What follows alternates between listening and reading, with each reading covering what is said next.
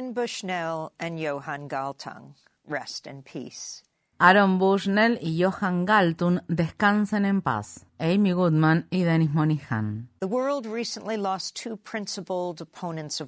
El mundo perdió recientemente a dos ejemplares activistas contra la guerra, aunque en circunstancias drásticamente diferentes. Johan Galtung falleció el 17 de febrero a los 93 años. El sociólogo noruego era conocido como el padre de la disciplina de estudios sobre la paz y dedicó su vida a investigar sobre los conflictos mundiales y a fomentar instancias de diálogo para la paz. Aaron Bushnell tenía solo 25 años de edad y era un miembro en servicio activo de la Fuerza Aérea de Estados Unidos. El domingo 25 de febrero, Aaron inició una transmisión de video en vivo mientras caminaba hacia la Embajada de Israel en Washington, D.C. Durante la transmisión dijo,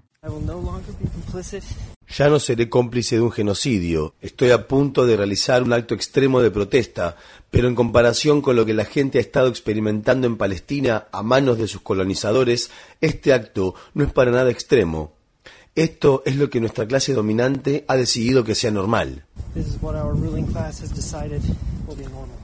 De pie en la puerta de la embajada, con la transmisión aún en curso, Aaron se roció con un líquido y se prendió fuego. Mientras era devorado por las llamas, el joven estadounidense gritó varias veces las que serían sus últimas palabras: Palestina libre, Palestina libre.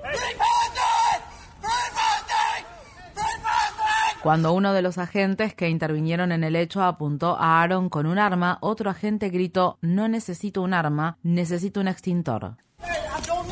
Thank you.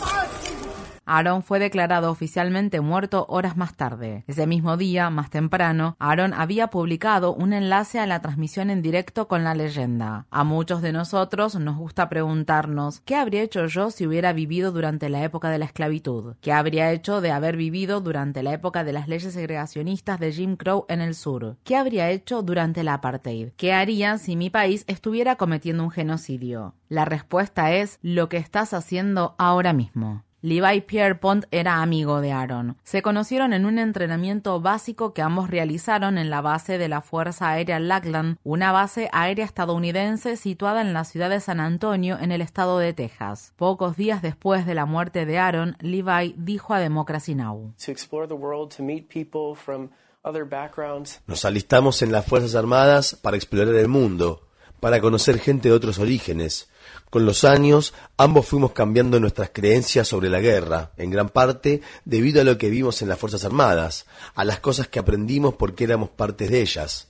Sé que tanto él como yo nos sentimos alentados también por personas que publicaban en YouTube ensayos audiovisuales sobre el movimiento por la justicia social en Estados Unidos. Um,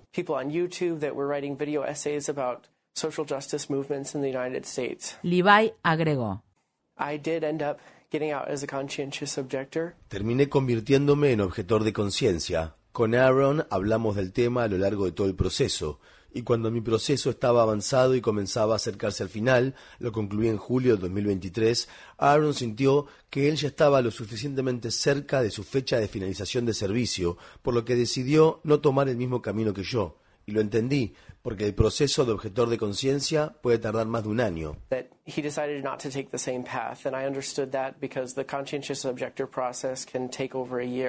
Johan Galtung también fue objetor de conciencia cuando era joven en Noruega. Durante su infancia, la Alemania nazi ocupó su país y encarceló a su padre. En una entrevista, Johan recordó cómo su madre le hacía leer el periódico para saber los nombres de los presos políticos que los alemanes habían ejecutado el día anterior y ver si su padre estaba entre ellos para que ella no tuviera que enfrentar el dolor que implicaba leer esa lista. Su padre sobrevivió, pero la guerra cambió a Johan para siempre. El sociólogo noruego dedicó su vida a tender puentes y encontrar soluciones creativas a los conflictos del mundo real. En una entrevista que mantuvo con Democracy Now! en abril de 2012, Johan Galtung expresó: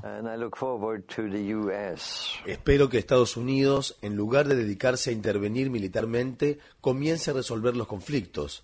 Hay tanta gente brillante en este país, tanta gente bien educada. Para resolver un conflicto es necesario hablar con la otra parte o con las otras partes. Hay que sentarse a hablar con los talibanes, con la gente de Al Qaeda o con la gente cercana a Al Qaeda. Hay que sentarse a hablar con la gente del Pentágono y del Departamento de Estado. Y hay que preguntarles ¿Cómo es el Afganistán en el que ustedes les gustaría vivir? ¿Cómo es el Medio Oriente en el que ustedes les gustaría vivir? Encuentras así una enorme cantidad de personas atentas y razonables que tienen reflexiones muy profundas. What does the Middle East look like where you would like to live? You get an enormous amount of very thoughtful people having very deep reflections. Levi Pierpont lamenta la pérdida de su amigo y hubiera deseado que Aaron no se quitara la vida. En conversación con Democracy Now! expresó: I don't want anybody else to die this way. If he had asked me No quiero que nadie más muera de esta manera. Si él me hubiera preguntado sobre esto, le habría suplicado que no lo hiciera. Habría hecho todo lo posible para detenerlo. Le habría dicho que esto no era necesario para difundir el mensaje, que hay otras maneras para hacerlo. Pero obviamente ya no podemos recuperarlo. I would have told him that this wasn't necessary to get the message out. I would have told him that there were other ways. Tras expresar su profundo pesar, Levi concluyó: He, he didn't have thoughts of suicide. Aaron no pensaba en el suicidio, pensaba en la justicia. De eso se trataba. No se trataba de su vida, se trataba de usar su vida para enviar un mensaje.